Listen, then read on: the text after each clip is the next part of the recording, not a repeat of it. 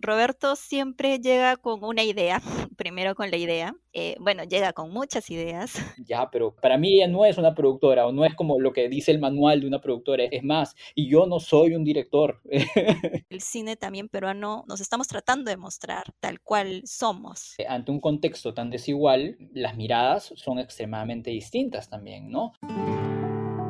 De todos lados un poco. Conversaciones con cineastas más allá del horizonte. Hoy, Kelly Sánchez y Roberto Flores.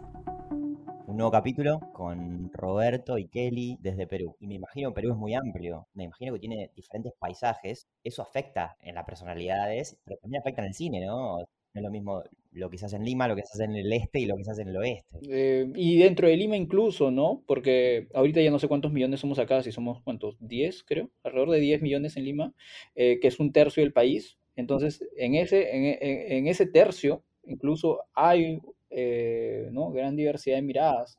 El cine peruano es extremadamente complejo em, porque porque somos un país extremadamente desigual, a pesar de que eh, em, en Latinoamérica podemos sentir de que en general en nuestros países hay bastante desigualdad, en Perú es extrema, es sumamente radical el tema de la desigualdad. Por eso normalmente, claro, uno conoce eh, realizadores que vienen de Lima, no es muy extraño eh, conocer realizadores de regiones, eh, me refiero a nivel internacional, ¿no? Pero claro, es algo con lo que se tiene que combatir. Ante, ante, ante un contexto tan desigual, las miradas son extremadamente distintas también, ¿no? Eh, y eso yo creo que durante muchísimo tiempo se ha visto reflejado en nuestro cine, ¿no? hoy en día da la sensación de que sí comienza ¿no? a haber una, una, una búsqueda más honesta ¿no? de, de, de, quiénes somos, qué es realmente lo que nos pasa. Creo que antes eh, no, no estábamos buscando el camino de qué cine, cómo era el cine peruano, pero siento que ahora estamos ya encontrándonos y encontrándonos a partir de contar mucho sobre nuestros orígenes, nuestras costumbres.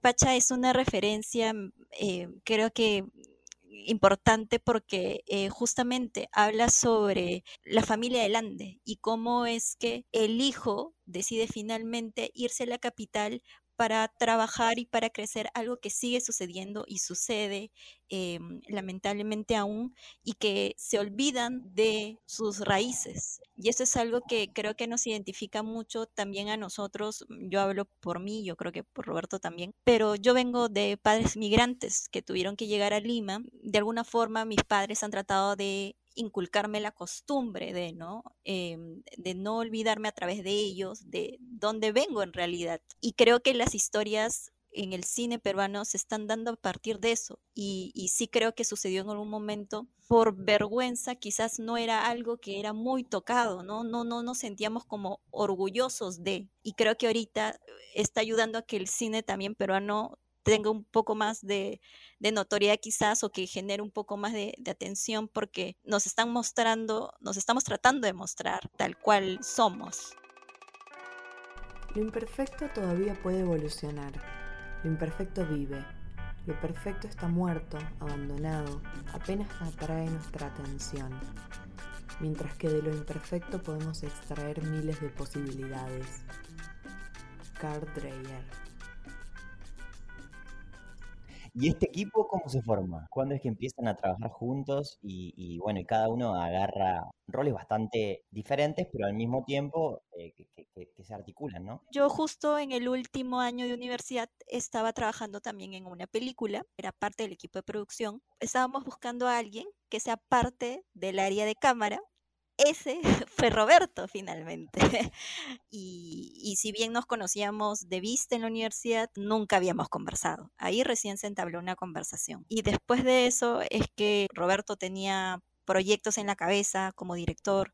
Yo estaba metida en la producción, quería escalar en la producción, tentar como productora general, productora ejecutiva. Ya nos conocíamos de esta película y en la película, bueno, en un largometraje uno pasa por diferentes momentos de felicidad, de estrés y como habíamos compartido todo este proceso tan transparentes, es que conectamos y decidimos comenzar a trabajar juntos. Fue como una bola de nieve, ¿no? Que, que, comenzó a andar sole ya con, con, con, otros proyectos. ¿Cómo es esa dinámica entonces? ¿Cómo arrancan ustedes con los proyectos? ¿Cómo funciona Roberto y Kelly? Eh, Roberto siempre llega con una idea, primero con la idea, eh, bueno, llega con muchas ideas, muchas vueltas de la misma idea y hacemos todo un proceso de comenzar a, a, ver exactamente por dónde quiere ir con esta idea. Vamos viendo qué laboratorios hay, dependiendo también este, eh, qué queremos con la historia, ¿no? Eh, es un proceso largo que comienza netamente desde la idea y comenzamos a ver también a la paralela el tema de los fondos, porque la parte de desarrollo, bueno, también necesita todo este tema de inversión aquí en, Perú, por lo general, si es que consigues un fondo de desarrollo, también te da pie para conseguir un fondo para ya financiar el largometraje. ver ese tema de estrategia también para armar el camino del proyecto y podamos hacerlo. Obviamente es un tema de años probablemente, como es el cine, pero siempre también buscamos trabajar proyectos a la paralela, no quedarnos solamente en uno, ¿no? Aquí estamos acostumbrados eh, eh, en el cine peruano a que, a que el director sea el que se pone bastante eh, la, la, mochila y todo el peso, ¿no? Sobre, sobre, los hombros, pero, pero claro, que ahí hay todo un tema, en mi opinión, con el tema de los términos, ¿no? por ejemplo, yo no me siento nada a gusto con el tema de, de dirección o director. Sí, Está bueno empezar a, a, desarmar un poco esas, esas etiquetas. Está bueno. Sí, y lo mismo con producción, ¿no? Ya, pero o sea, para mí ella no es una productora o no es como lo que dice el manual de una productora, es, es, es, más, y yo no soy un director, pero, pero bueno. Hay un largo por ahí en desarrollo, ¿no? Cuéntanos un poquito sobre el Guatrila, ¿lo mencioné bien? Correcto, el Guatrila. Inicialmente tenía otro nombre, pero terminó siendo el Guatrila. Bueno, este proyecto tiene ya muchos años, desde la etapa de desarrollo. Eh, comenzamos a trabajar esta historia que con los años fue mutando. Tuvimos la oportunidad, bueno, Roberto, de asistir a, dos laboratorios de guion y con esto nosotros postulamos al Fondo Nacional y ganamos uno de estos fondos. Estamos en etapa de preproducción. Es una historia padre, hijo, y sobre los orígenes de su padre. El Guatrila es, es, es, el nombre que se le da a este, a este personaje. Es, eh, la celebración de la, de la Tunantada se realiza acá en la ciudad de Jauja. Se cree que los orígenes se remontan a los colonos dándole permiso a las personas de la zona para que se burlen de ellos. Cada quien elegía un, un, personaje dentro de un pequeño abanico. Podían hacer de chutos o príncipes, que son personajes que se burlan directamente eh, de los colonos. Sin embargo, también eh, estaba presente el Guatril. Representa a una persona de los Andes, que es un personaje alegre, jocoso, particularmente orgulloso de sus raíces. Mi conexión con, con todo esto es que, es que la familia de mi, par, de mi padre era de, de de Jauja, ¿no? Y aún así, aún así, tampoco es que, que, que, mi padre me haya eh, inculcado, ¿no? Tanto de esta cultura del, del mundo andino, del mundo Xauxa, ¿no? Eh, un poco saber de dónde, de dónde vengo, ¿no? ¿Quién soy, de dónde vengo? Pero también creo que habla un poco de cómo es que mezclamos las cosas, ¿no? Como para nosotros mucho, ok, es una ficción, pero tiene muchísimo autorreferencial. Eh, de autoconocimiento, el propio realizador. Sí, sí, sí, sí, de búsqueda, ¿no? Es búsqueda tanto del personaje como mía. El cine es exploración por encima de todo. Haces películas por razones puramente personales para descubrir cosas por ti mismo. Es algo que haces por los demás, pero solo funciona si estás convencido que es únicamente para ti. Pedro Almodóvar. ¿Y cómo está la situación actual en Perú en términos de, fomentos o entes que brinden herramientas para poder llevar a cabo estas películas? Em, cada vez se están haciendo más producciones. De hecho, que ha habido una para por el tema de la pandemia, lamentablemente. Pero algo que sucede es que cada vez están saliendo más realizadores, más producciones, pero nosotros lamentablemente solo contamos con un solo fondo nacional, que es donde todos participamos. 200 proyectos que participen y solamente ganan 5 o 6 proyectos. Y es, entre comillas, una pelea constante todos los años, lamentablemente, ¿no? Porque en realidad nos conocemos entre todos, tampoco es que el círculo sea tan grande, es un círculo pequeño y es el único fondo para el cine independiente que existe. Entonces es un poco buscar también ver alianzas fuera, coproducciones fuera, tratar de moverse un poco más para también tener la posibilidad de conseguir fondos afuera, ¿no? Y no depender tanto tampoco del financiamiento nacional. Y para vos, Roberto, siguiendo por esta línea más creativa, ¿dónde están esos despertares? ¿Dónde, dónde se enciende la mecha de Roberto para decir, ¿qué te inspira?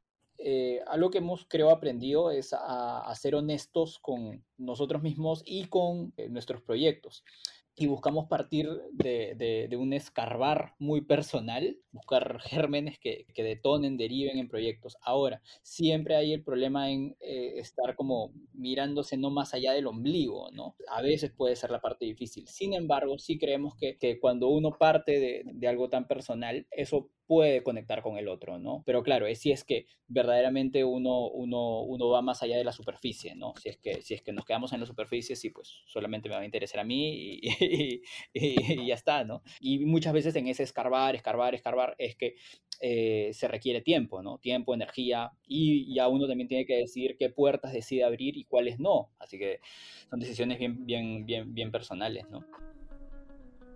Mi ojo tiene sus razones. Creo que mi ojo tiene un arbitrario criterio de selección.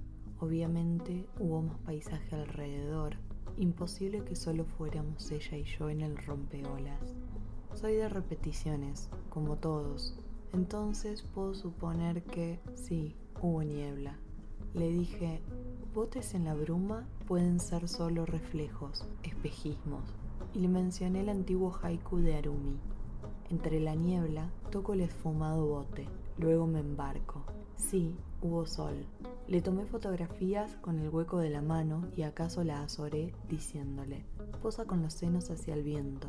Si pasaron gaviotas y ella las admiró, le recordé que eran aves carníceras y que únicamente su feo canto es honesto. Mi ojo todo lo veía, no descartaba nada. Entramos en el mar por el rompeolas de rocas cortadas. Sobre una roca saliente ella recogió su falda y deslizó sus pies hacia el agua. Sus muslos desnudos se hallaron comodidad en la piedra.